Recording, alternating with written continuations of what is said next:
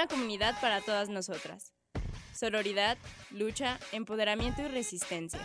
Cusienegafem.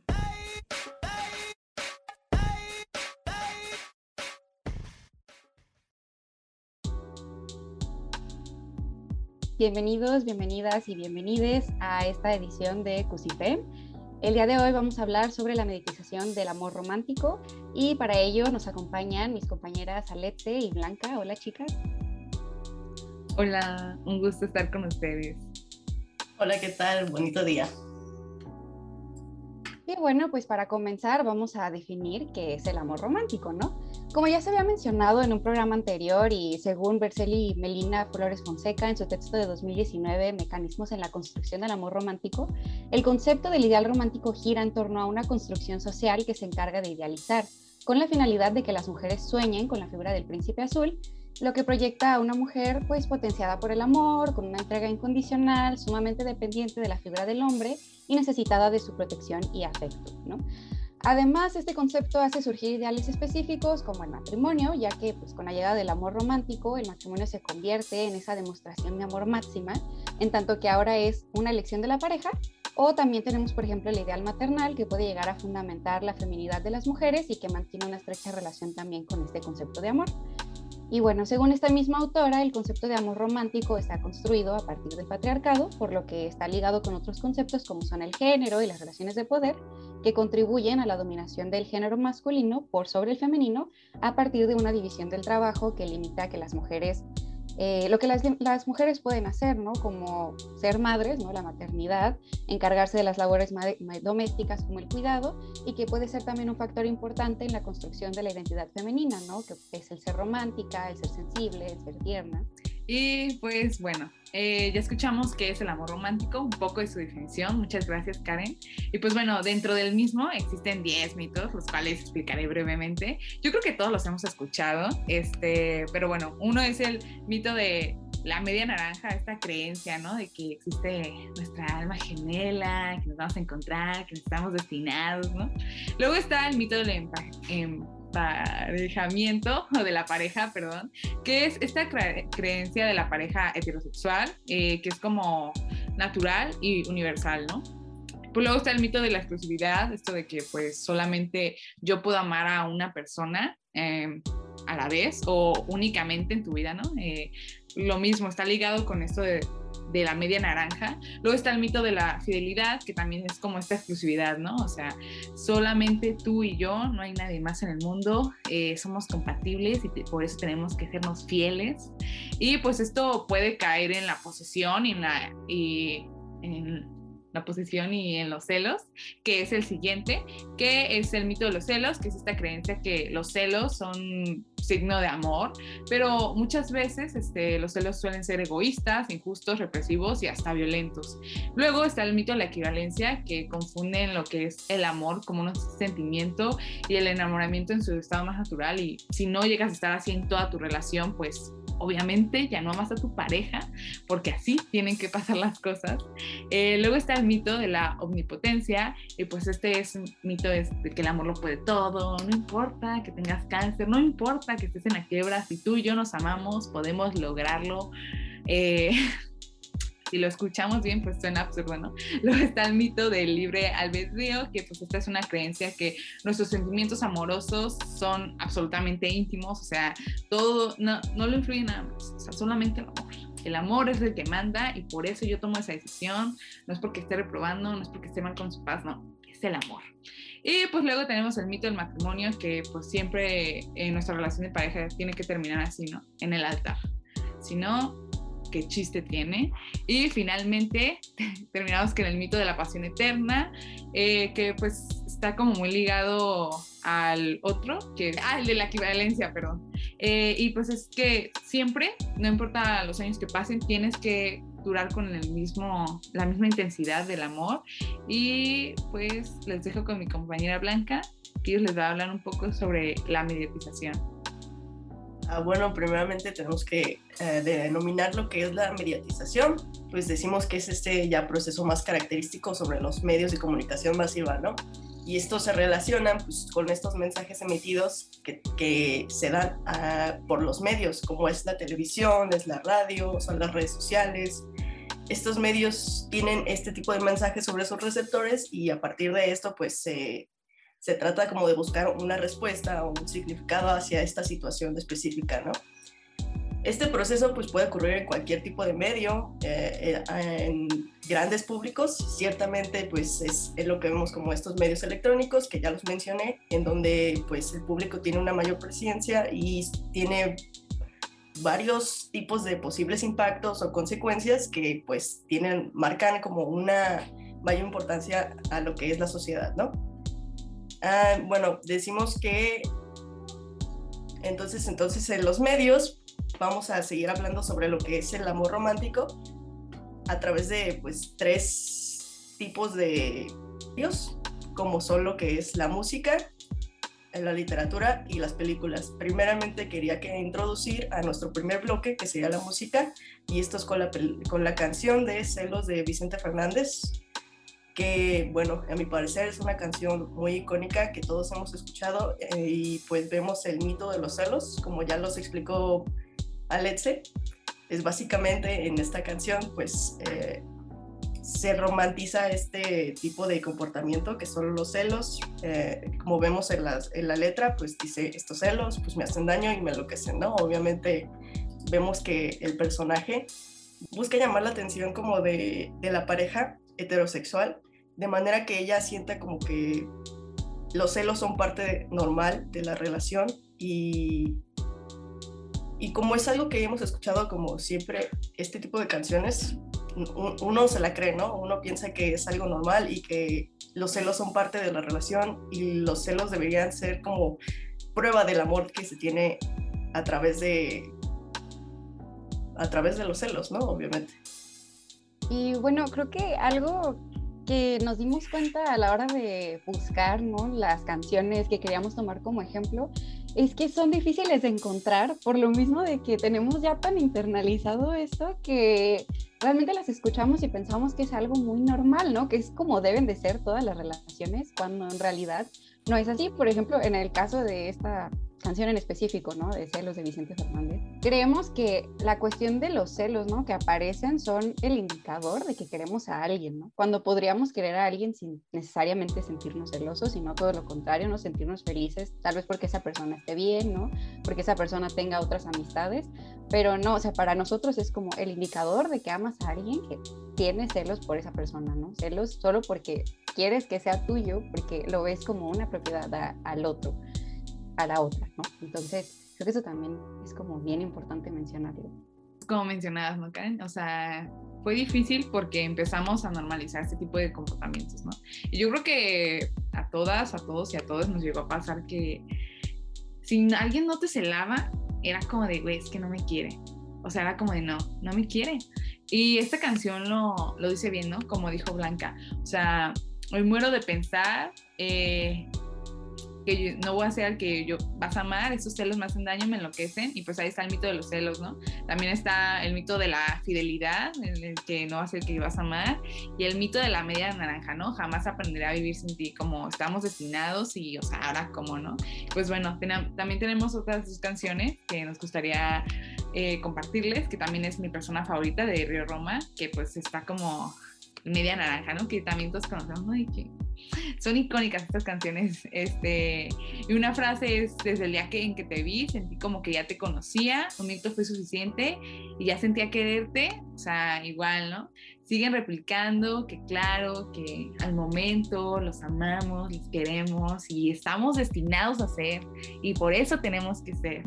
Y lo peor es que no la creemos, o sea, decimos, sí, ¿dónde está mi media naranja? O sea, ¿dónde está hilo rojo, no? Y pues bueno, no sé si quieran comentar algo. Ay, yo sí, porque la verdad es que el mito de la media naranja es, es que así como las naranjas, ¿no? Es muy dulce. O sea, tú lo piensas, ¿no? Que tengas una persona que esté destinada para ti, suena genial en un principio, pero después te das cuenta de que la realidad es otra, ¿no? Para empezar, no eres tú la misma persona todo el tiempo, o sea, estamos en constante evolución, ¿no? Todo el tiempo estamos conociendo personas, conociendo lugares y eso obviamente cambia nuestra perspectiva del mundo y sería pues un poco ilógico pensar que vas a encontrar una persona que siempre va a estar en la misma sintonía que tú, que te complementa, etcétera. Y si bien no es que sea como imposible, pues no es la norma, ¿no? Y también pasa el hecho de que qué pasa si pierdes a tu media naranja, ¿no? Entonces ya no puedes amar de nuevo porque era la persona que te completaba y ya no había más, ¿no? Ya no había más. Y creo que eso es como el peligro del mito de la media naranja. Y creo que Blanca quería comentar algo. Volvemos a lo mismo, ¿no? De que es una, una sola persona por el resto de tu vida. Y yo recuerdo así como ser pequeña y escuchar este tipo de canciones así en la secundaria, donde sea, y sentirse identificado, ¿no? Así de, no, es que sí, esta persona me va a querer por siempre y nunca vamos a cambiar y el amor lo puede todo y el amor es trascendental y bla, bla, bla, ¿no? Pero obviamente el amor es algo mucho más complicado que eso, o sea, las relaciones de pareja son, tienen que ser de dos, ¿no? Obviamente, no es algo simplemente del destino y no solo porque se quieran, ya los problemas se van, ¿no? Entonces, pues sí tenemos que tener un cuidado en caer este, en este tipo pues de letras, ¿no? De las canciones que vemos como en esta de mi persona favorita, que pues sí, para mí parecer sería un poco cursi. Como dice, te quiero, te quiero y siempre así será, ¿no? O sea, es, una, es un amor eterno y pues esta persona siempre lo va a querer según eso, ¿no? Pero pues a la hora de la otra, a la hora de la hora sabemos que van a terminar como en una semana o algo así, ¿no? Es gracioso. Eh, y justo como dijiste, Blanca, de que el amor lo puede todo, justo es la otra canción que tenemos, que es de Camila. Y esta, esta canción tiene todo lo malo, ¿no? Esta canción literal dice, el amor lo puede todo y todo puede existir. O sea, el mito a todo lo que da. Y pues es peligrosa porque sí, como mencionan, ¿no? O sea, estamos expuestos a este tipo de canciones en la niñez y es como, y en nuestra, toda, nuestra juventud, ¿no? Y estando pues, no sabemos ni qué onda con nuestros sentimientos cuando nos empieza a gustar a alguien. Y no la creemos, o sea, no la creemos, decimos sí, o sea, no importa que tú estés en el Estado de México y yo esté aquí en Guadalajara, todo el amor lo puede, o no importa que tengamos 15 años, porque yo me la creí, ay, yo, me la creí, de que no importa que tengamos 15 años, vamos a terminar, tú y yo, y sí, hasta nos vamos a casar, ay, no, o sea, no sé dónde quedó esa leche, pero sí pasa, y digo, es peligroso porque obviamente uno, pues, eh, crece y te vas desenvolviendo y vas como rompiendo estos mitos, pero no todas las personas, o sea, ¿quién no conoce a, alguien que a nuestra edad es como, no, claro, es que todavía no llega mi alma gemela, o no, es que no importa que me haya engañado 20 veces porque nos amamos, y yo, no, por ahí, ¿no? O que digan palabras como aguantar, soportar cosas, es como de, pero esto, o sea, esta, este pensamiento no es ya gratis, este pensamiento ya, o sea, imagínense tener unos 15 años escuchando este tipo de canciones, cursis o no cursis, es como de, ya nos hicieron daño. Sí, de hecho hay otra frase de esta canción, la de, pero así es el amor, simplemente pasó y todo tuyo ya soy, ¿no? Que se relaciona con el mito del libre albedrío. Y ay, este mito es difícil de entender, debemos de, de admitirlo, ¿no? Porque ¿qué es el libre albedrío? ¿no? Es esta capacidad de decisión. Y creemos que el amor es una decisión, ¿no? Que nosotros decidimos sentirnos atraídos por alguien y decidimos desarrollar sentimientos por ese alguien. Y además que, digamos, esos sentimientos están libres de cualquier influencia externa, ¿no? que no significan nada. Cuando, por ejemplo, podría ser el hecho biológico ¿no? de, de tu orientación sexual, ¿no? o incluso podría ser una cuestión de tu familia, de incluso de la educación que, que tienes. ¿no? O sea, no sé por qué me acordé de Anne con una E, cuando Diane ¿no? se empieza a salir con Jerry y existe como esta, eh, pues no, no, no puede sentir ella amor por Jerry porque al final de cuentas él tiene otra educación, ¿no? Por más que quisiera, no se siente como que pudiera eh, corresponderle porque no siente que tengan temas en común, ¿no?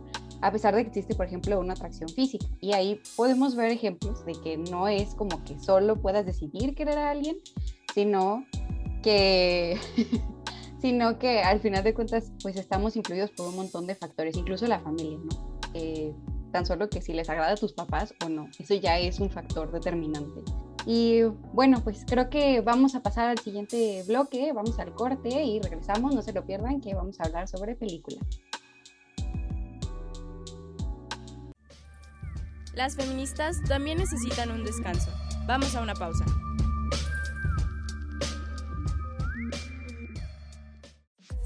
Seguimos en Resistencia. Esto es Cusienegafem.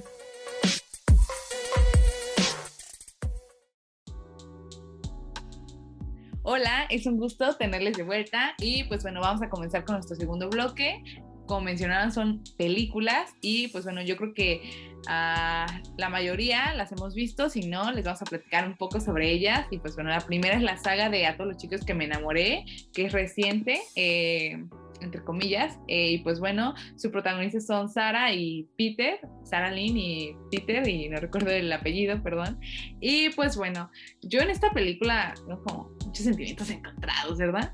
Eh, no me gusta para nada, eh, o bueno, no, no es que no me guste, es que no está bien que durante toda la película, durante toda la saga, las tres películas, la protagonista, que es Sara, es, ella piensa que tiene este libre albedrío, ¿no? Que de verdad cree que todas las decisiones que toma no están influenciadas por nada más, o sea, que es como por todo este gran amor que tiene hacia Peter y además esto que siempre nos ponen, ¿no? Que es el chico del que me enamoré en quinto de primaria eh, y claro, ese amor sigue igual de latente y por alguna extraña razón del destino, él se fija en mí y somos almas gemelas por eso. Y eso es en las tres películas. O sea, es como de, claro, nuestro amor se puede con la omnipotencia, ¿no? Y esto de la media naranja y se repite la misma fórmula en las tres películas y sigue replicando, ¿no? También este escenario de, de, la pareja con las fantasías de la protagonista, de, que tiene estas como con Romeo y Julieta o también con Orgullo y Prejuicio, estas referencias que hace eh, de la pareja heterosexual y que el emparejamiento, ¿no? Que están destinados a hacer. Y pues no sé si tengan algo que comentar. Eh, creo que ahorita mencionaste algo muy interesante, ¿no? Las autorreferencias que se hace a sí mismo el amor romántico. O sea, no es solo que te lo presenten en una película sino, y que te digan esto es lo que tiene que ser, sino que esto es lo que tiene que ser porque desde el tiempo de Romeo y Julieta, desde el tiempo de Orgullo y Prejuicio, desde ahí ya era lo que tenía que ser y por lo tanto sigue siendo, ¿no? Es un poco como con las tradiciones, que es como así debe de ser siempre, cuando al final de cuentas todo es pues socialmente construido, ¿no? Y se vuelve estructural conforme pasa el tiempo y por lo mismo pues también puede hacerse diferente, ¿no? Eh, y prácticamente eso, eh, algo que se me hace muy curioso, es que se vuelve a repetir como en la segunda película, esto que dices de que llega el, el, amor, ¿no? El, el, la persona que, de la que yo me había enamorado hace años y otra vez me vuelve a sentir lo mismo porque, obvio, o sea, así estábamos hechos, ¿no? Pero al final se discute y, creo que hay, hay, una parte en la, al final de la segunda película en la que, eh, no me acuerdo de los nombres, la verdad, pero uno de los personajes le dice a, a Sarah Lynn que tiene que besar a la persona equivocada para encontrar el correcto, ¿no? Porque al final de cuentas de que ella encuentra como a este a este nuevo amor que ya, o sea, después de que ya había encontrado el primero, ¿no? Encuentra este nuevo amor con el que se lleva súper bien, con el que todo funciona muy bien, ¿no? Eh, y entonces, de regresar con el anterior, a pesar de que con él ya tenía problemas y diferencias pues, bastante significativas, ¿no? Y que de hecho es de lo que se trata toda la película, y decide que con este nuevo amor, con el que todo estaba saliendo de maravilla, donde tenían química y pues realmente podían hacer las cosas mejor desde un principio, ¿no? No vale la pena, porque al final esto nos lleva a que este nuevo amor está en la historia solo para demostrarle a la protagonista que aunque salga con otras personas o tenga otras relaciones, pues nunca va a ser lo mismo que con la primera, ¿no? Lo cual es cierto porque pues son relaciones y personas diferentes, pero aquí hay más bien como una priorización del primer amor. No sé si quieran agregar algo más. Ah, sí, este, es este cliché que siempre veo en las películas y que en particular yo odio, que es el primer amor, ¿no? O sea, el primer amor es invencible y el primer amor con eso me voy a quedar por el resto de mi vida y nunca lo voy a olvidar. Este, entonces, vemos que en esta película básicamente pues Peter es el primer amor de Sara, ¿no? Entonces por esto, por esto pueden contra todo, pueden contra la distancia, pueden contra sueños diferentes, porque si recordamos a la última película, que es la que yo creo tiene más mitos románticos, es que ella empieza a descubrirse a ella misma y se, se va separando de Peter. Y Peter como que se, se, empieza a dar cuenta de esto y trata como de mantenerla aquí. Sin embargo, pues él también se da cuenta de que no puede hacer esto, ¿no? Entonces ella se quiere mudar a Nueva York a vivir su sueño y porque ella es una persona diferente, bla, bla, bla. Pero lo que hace la película al final de esto no es simplemente decir, sí, creció y se separó de su primer amor, ¿no? No es, sí, creció, pero creció junto a él y seguirá creciendo junto a él porque se quedan juntos.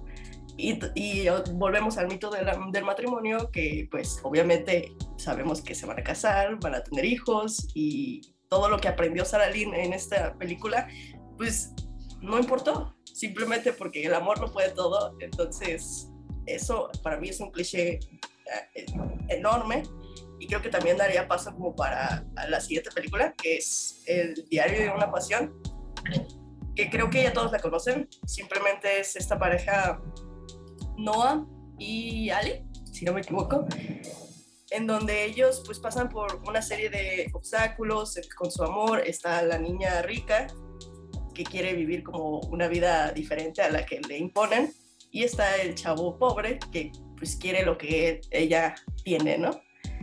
Sin embargo, lo quieren juntos. Y pues esto no puede ser porque estereotipos de clasismo también y pues eh, entonces lo que, lo que pasa fue básicamente que ellos el amor que se tuvieron entre ellos, pues básicamente lucharon contra los estereotipos de las familias de ella y con eh, la pobreza que tuvo, que tuvo que pasar él y al final pues obviamente se quedan juntos como una historia icónica, ¿no? De amor, que creo que todos conocemos el diario de una pasión. Sin embargo, pues me parece que se tienen muy marcados también estos mitos porque pues a pesar de estas diferencias de clases sociales, el amor triunfa hasta en la guerra o en el, o el miedo al compromiso que se tenían. Y pues que se aman de igual manera aún cuando él se mostró un poco violento eh, hacia ella. Y creo que eh, es algo como de lo que podemos analizar desde ahí, porque no es un comportamiento normal, la verdad. Pues es una relación que quieren romantizar. Sin embargo, yo creo que esa relación pudo haber terminado muchas veces durante la película. Totalmente. Y bueno, creo que algo que que es como muy marcado es el, el, mito de la equivalencia y de la pasión eterna, ¿no? De la perdurabilidad, porque en toda la película se aman ambos de la misma manera, o sea, realmente en la única parte donde no hay como correspondencia es al inicio, cuando él la ve y como que dice, ay, este es el amor de mi vida, ¿no? Y va, le pide una cita y ella no quiere salir con él, y pues ya después de que le ruega un montón, algo que por cierto ella ya había dicho, ¿no? eh, y decide salir con él y ya a partir de ahí es como que siempre, siempre la misma pasión, ¿no? En, la misma medida, no importa si ella tenía otra pareja, no importa la distancia, no importa que casi se iba a casar, ¿no? O sea, prácticamente ya estaba segura de estar con alguien más, ¿no? Bajo este mismo estereotipo del amor romántico, pero al final de cuentas ya estaba segura, ¿no? Y siempre vuelve al mismo lugar, porque la persona indicada era la otra, ¿no? Eh, y bueno, creo que también pues estaba muy ligado con que decide quedarse con él simplemente porque lo aman, ¿no? Decide ignorar todas sus diferencias de clase, decide ignorar todo lo demás y entonces se supone, ¿no? Que eh, prácticamente lo decide por su cuenta y entonces ya, eso es el amor porque ella lo decide y no influye nada, por ejemplo, que quiera desobedecer un montón a sus papás, ¿no? eso no influye para nada.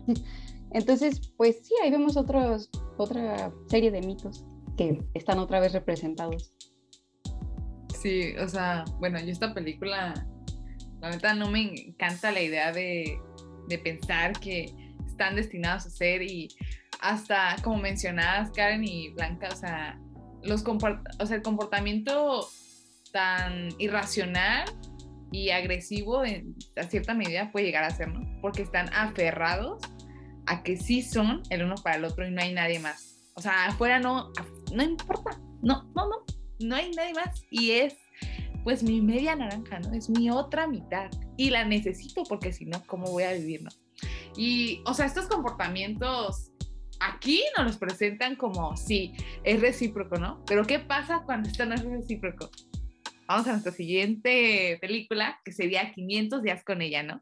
Esto de Summer y Tom, que él, claro, es mi, o sea, escucha de Smith, obviamente tiene que ser mi alma gemela, ¿no? No hay nadie más en el mundo que la escuche. La banda es famosa, sabe por qué, pero tiene que ser muy underground. Y lo, eh, ahí les va, ¿no? O sea, es como, claro, él la idealiza, él piensa toda la película en esta Summer que se hace su cabeza estos comportamientos y es como de, es que es mi media naranja, pero ella no se ha dado cuenta ella se va a dar cuenta eventualmente. Y él hace esas fantasías en su cabeza, ¿no? Tú ves de repente unos escenarios que es como de, le voy a pedir matrimonio y sí, ahorita vamos a hacer, nos vamos a casar. Y es como de, todo fue en su cabeza, o sea, lo, lo irracional que puede ser. O sea, lo vemos en una película, ¿no? Y yo cuando vi esta película, yo dije, claro, Sommer es la mala. Y luego la volví a dije, ¿qué? No, ¿por qué tiene la culpa? Porque, o sea, al momento en el que Sommer sí acepta su amor y sí quiere estar con él, y además de que es un poco clara con sus sentimientos, este, como no es a la misma medida, este, este mito de la equivalencia que no lo demuestra de la misma manera que él, no lo ama lo suficiente.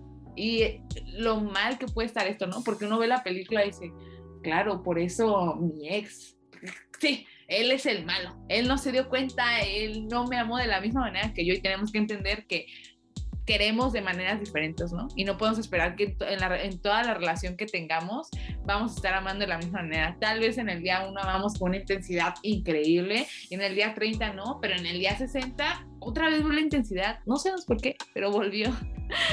Ay, no, esta película podría sacar más cosas, pero no sé si gusten agregar algo.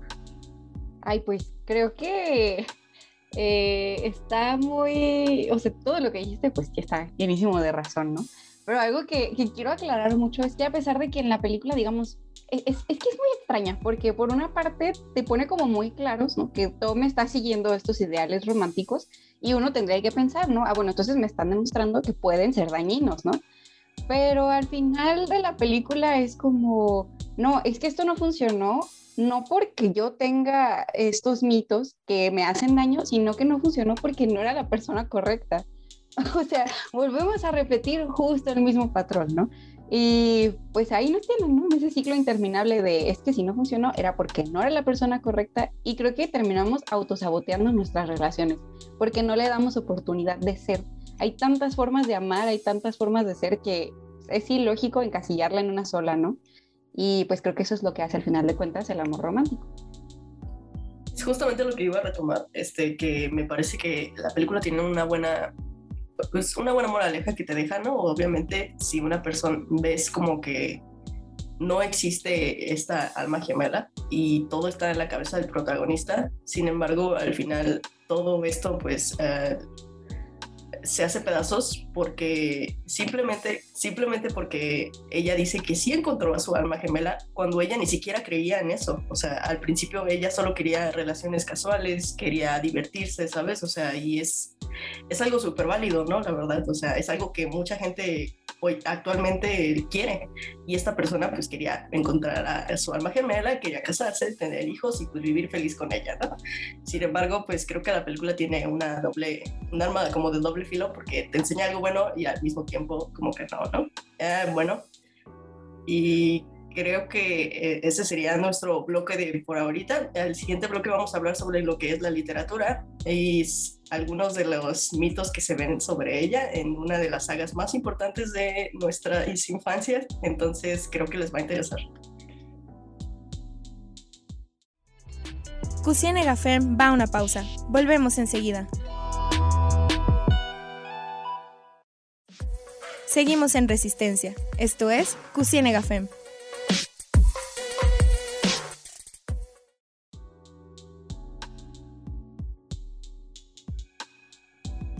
Y bueno, estamos de regreso en este nuestro último bloque donde hablaremos sobre literatura.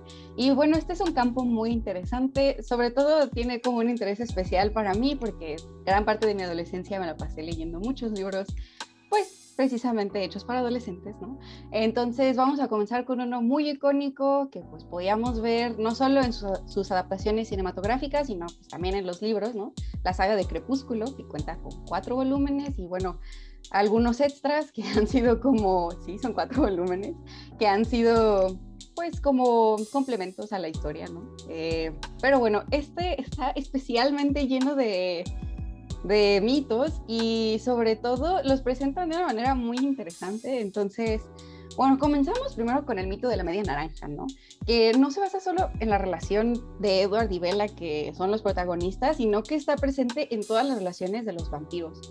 Porque, eh, digamos, a pesar de que son inmortales, siempre terminan encontrando a su otra mitad a la que ya sea que ya sea vampiro o la convierten en vampiro, ¿no? Para que también viva la vida eterna, eh, termina siendo su pareja para toda la vida. Entonces, eh, por ejemplo, la familia Los Cullen, que, que, es la familia de donde viene Edward, y que pues realmente no son familia de sangre, sino que solo como que deciden pasar la eternidad juntos, eh, todos tienen su pareja. Todos, todos, todos, a la que encontraron a lo largo de su vida, y precisamente la convierten en inmortal para que continúe su pasión eterna, nunca se apaga, a pesar de que son inmortales y que tienen todas las posibilidades de experimentar. ¿no? Eh, luego también tenemos eh, el mito del emparejamiento, porque en la saga todas las relaciones que se presentan son heterosexuales y monogámicas. O sea, realmente no sé si hay alguna relación como libre, no, no recuerdo exactamente, pero eh, la verdad es que la mayoría son monogámicas, monogámicas y efectivamente todas son heterosexuales, aunque habría muchísimos personajes que tenían el potencial ¿no? de, expresar otras identidades. Y bueno, también tenemos, por ejemplo, el mito de la exclusividad, que es todo este em, debate ¿no? de Bella con Edward y Jacob, que se otra vez vemos a este triángulo amoroso, ¿no? Que ya habíamos revisado en A todos los chicos de los que me enamoré, que este otro personaje que llega después es solamente una manera de hacer que la protagonista se dé cuenta de que el verdadero amor no es ese, sino el primero. Entonces ahí lo volvemos a ver. El mito de la exclusividad, también eh, tenemos el mito de la fidelidad, porque igual todos los deseos sexuales se satisfacen con la pareja que ya encontraron. Y en todo el libro no hay prácticamente menciones de infidelidad. Lo más cercano es la relación que tiene Bella con Jacob, pero es fuera ya de una, de una relación y en realidad nunca pasa nada. Y es curioso porque a pesar de que, de que son inmortales, ¿no? que tienen toda la vida y que podrían estar cambiando constantemente, es como, ¿no? O sea, más bien me petrifico ahí en donde estoy. Entonces, al final de cuentas, esa inmortalidad se vuelve como el ideal del, del amor romántico, el quedarse siempre como estás. Em, bueno, ¿qué más? Es que hay muchísimo que sacarle. No sé si quieran mencionar algo ustedes antes de seguir. Ah, solo quería mencionar que es gracioso como después de vivir como mil años de ser vampiro, ninguno tuvo una experiencia bisexual o algo así. y quería preguntarles que qué team eran, si eran Team Jacob o eran Team Edward. Yo soy Team Edward, la verdad. Yo como soy bisexual. la neta era equipo, equipo vela, entonces nunca me gustó ninguno. pero ve, o sea, yo me acuerdo que en mi infancia veía estos equipos, estos de que no, no, y yo decía, ¿alguien la ha visto allá? O sea, pero eso nos dice mucho. es chistoso este como final feliz que le, como que les dan en la literatura, que siempre es como casarse y, vivir, y vivieron felices por siempre, ¿no? Y creo que esto también, volvemos a Crepúsculo, que es algo súper típico de las novelas románticas y más en adolescentes, que lo que busca pues es uh, llamar este bueno, a la adolescente que está leyendo esto y decir, oye, si te casas, estás haciendo bien y vas a ser feliz por siempre, ¿no? Y creo que lo tenemos muy inculcado en la literatura. Oye, yo quiero retomar un punto que dijiste hace rato, ¿no? Que cómo es que siendo inmortales nunca tuvieron ninguna experiencia fuera de la heterosexual, ¿no? Eh, me hace recordar, por ejemplo, no sé si alguna vez han leído las crónicas vampíricas de Anne Rice, o sea, son las mejores, la mejor saga de vampiros jamás escrita, ¿no? Eh, y en esta vemos todo lo contrario, o sea, sí son estos seres inmortales, pero que precisamente a partir de su inmortalidad se dedican a explorar todo, o sea, explorar el mundo, explorarse ellos mismos, explorarse a los demás. Y al mismo tiempo también como que se hace evidente que a pesar de que son inmortales, sus relaciones no lo son, o sea, sus relaciones van cambiando conforme el tiempo, conforme sus intereses que también se están moviendo, o sea, es gracioso porque vemos en, esa inmortalidad una expresión mucho más humana que esta que es como muy prefabricada y que entra solo en un molde muy específico. Ya pasamos al siguiente libro que es Bajo la misma estrella, que creo que también muchos lo leyeron en sus tiempos, de John Green. Yo la, en verdad sí la quería ver porque me acuerdo que sacó la película y todos se enloquecieron, entonces dije, tengo que leer el libro antes de ver la película. Y sí, eh, la verdad es que sí me gustó, es una, es una buena historia, es como un poco diferente a lo que lees, es dos, esta pareja como que los dos tienen pues cáncer, ¿no? Y entonces dices, no, pues de qué se va a tratar, de que uno se muere o de qué, o de su, su lucha contra el cáncer. Y, pero sí, ¿sabes? O sea, aún, aunque sea una historia diferente a la que estamos acostumbrados, aún así tiene este tipo de mitos que vemos eh, como en Orgullo y Prejuicio o como vimos en Crepúsculo, que pues el amor de estos dos personajes, que es Augustus y Hazel, si no me equivoco, este, que ellos este amor fue tan profundo y tan romántico que trasciende hasta la muerte, ¿no? O sea, porque, spoiler, eh, se muere Augustus. Entonces, vemos que Hazel, pues, este, está como súper traumado por esto y no se lo esperaba, la verdad. Yo tampoco me lo esperaba, yo pensé que se iba a morir ella, pero se muere él y este, este amor que ella sintió por él la cambió, cambió su, personalidad, cambió su forma de ver la vida y creo que es bastante extraño, así como que una persona cambie tanto en tan poco tiempo. Y creo que también tiene que ver que era pues su lucha, su enfermedad, su familia y no simplemente solo este amor, como vemos en el mito del, del amor eh, de pasión eterna o de libre albedrío más bien, que según eso es algo íntimo, ¿no? Pero no, en verdad, o sea, lo que cambia de ella también es su familia, también la cambian los, los amigos y te la hacen creer como que es nada más este pues amor que tiene por Augustus, ¿no? Pero obviamente no. Sí, o sea, algo que tocaste que a mí, a mí, a mí en su tiempo me gustó mucho, o sea, ya ahorita no me gusta porque llegan a romantizar estas situaciones, ¿no? O sea, no sé, para mí es como, no sé si voy a sonar muy pesimista con esto, pero tienes cáncer, ¿no? Y como que ya te quieres morir y ya no quieres vivir, o sea, y no sé si yo soy solo yo, pero de a mí me llega alguien cuando estoy teniendo cáncer como que digo, pues qué, ¿sabes? O sea, todo me voy a morir.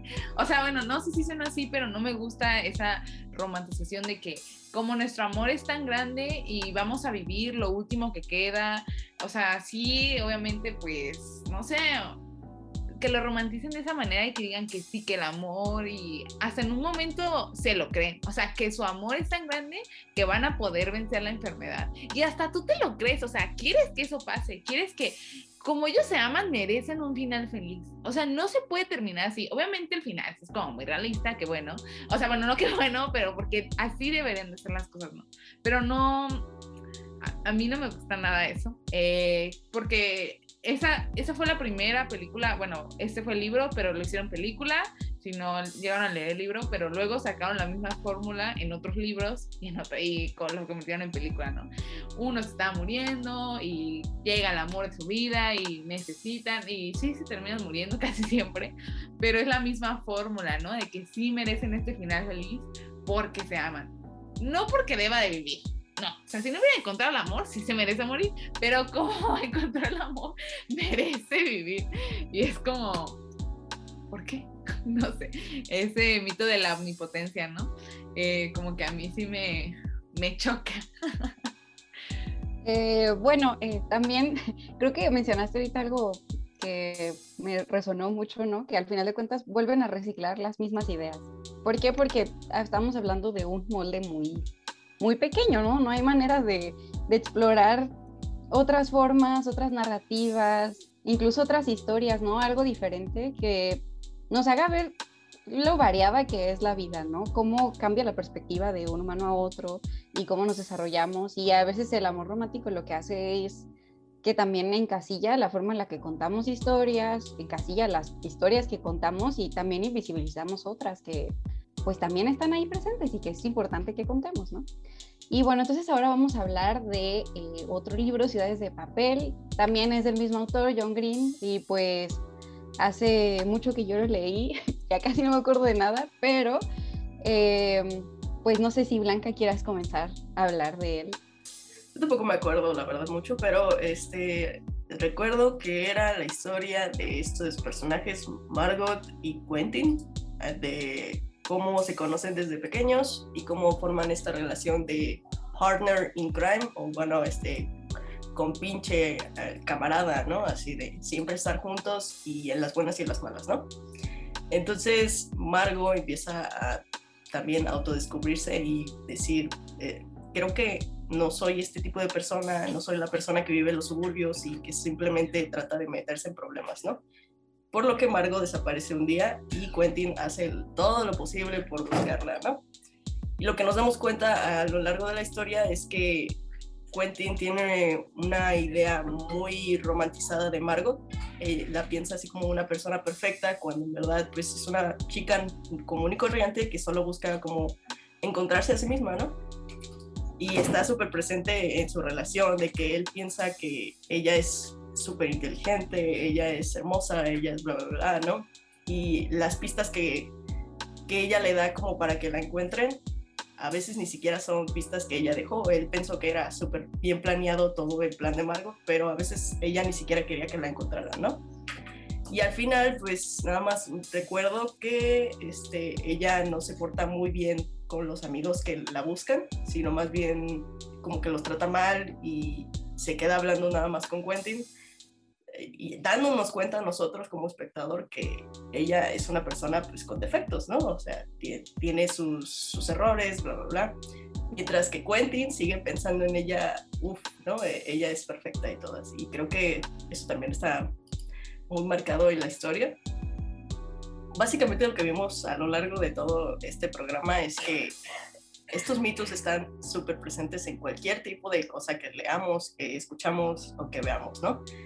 Entonces yo creo que es mucho más consciente que los tengamos presentes aquí en nuestro cerebro para poder analizarlos, ¿no? Y poder corregir lo que estamos, eh, lo que estamos eh, consumiendo y cambiar este tipo de historias, ¿no? O sea, hacer algo mucho más nuevo, algo que no perjudique nuestras relaciones a, largo plazo, ¿no? Eh, bueno, eso yo creo más o menos que es lo que deberíamos hacer nosotros como artistas o como comunicadores o cualquier tipo de cosa, ¿no?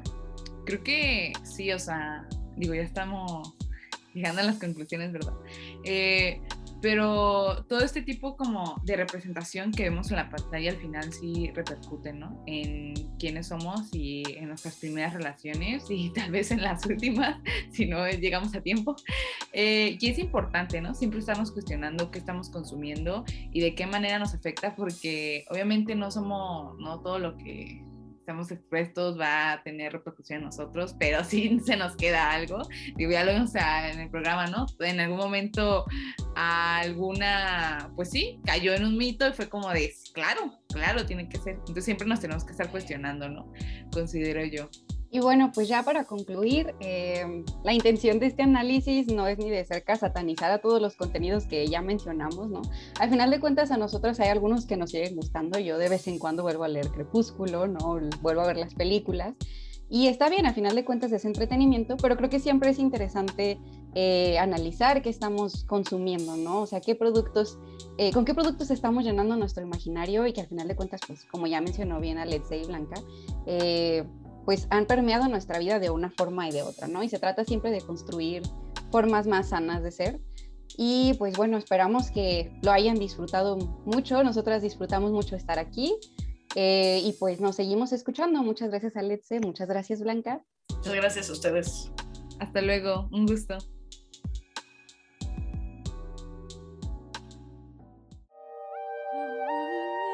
Organizadas somos más fuertes. Nos escuchamos luego en Cusienegafem.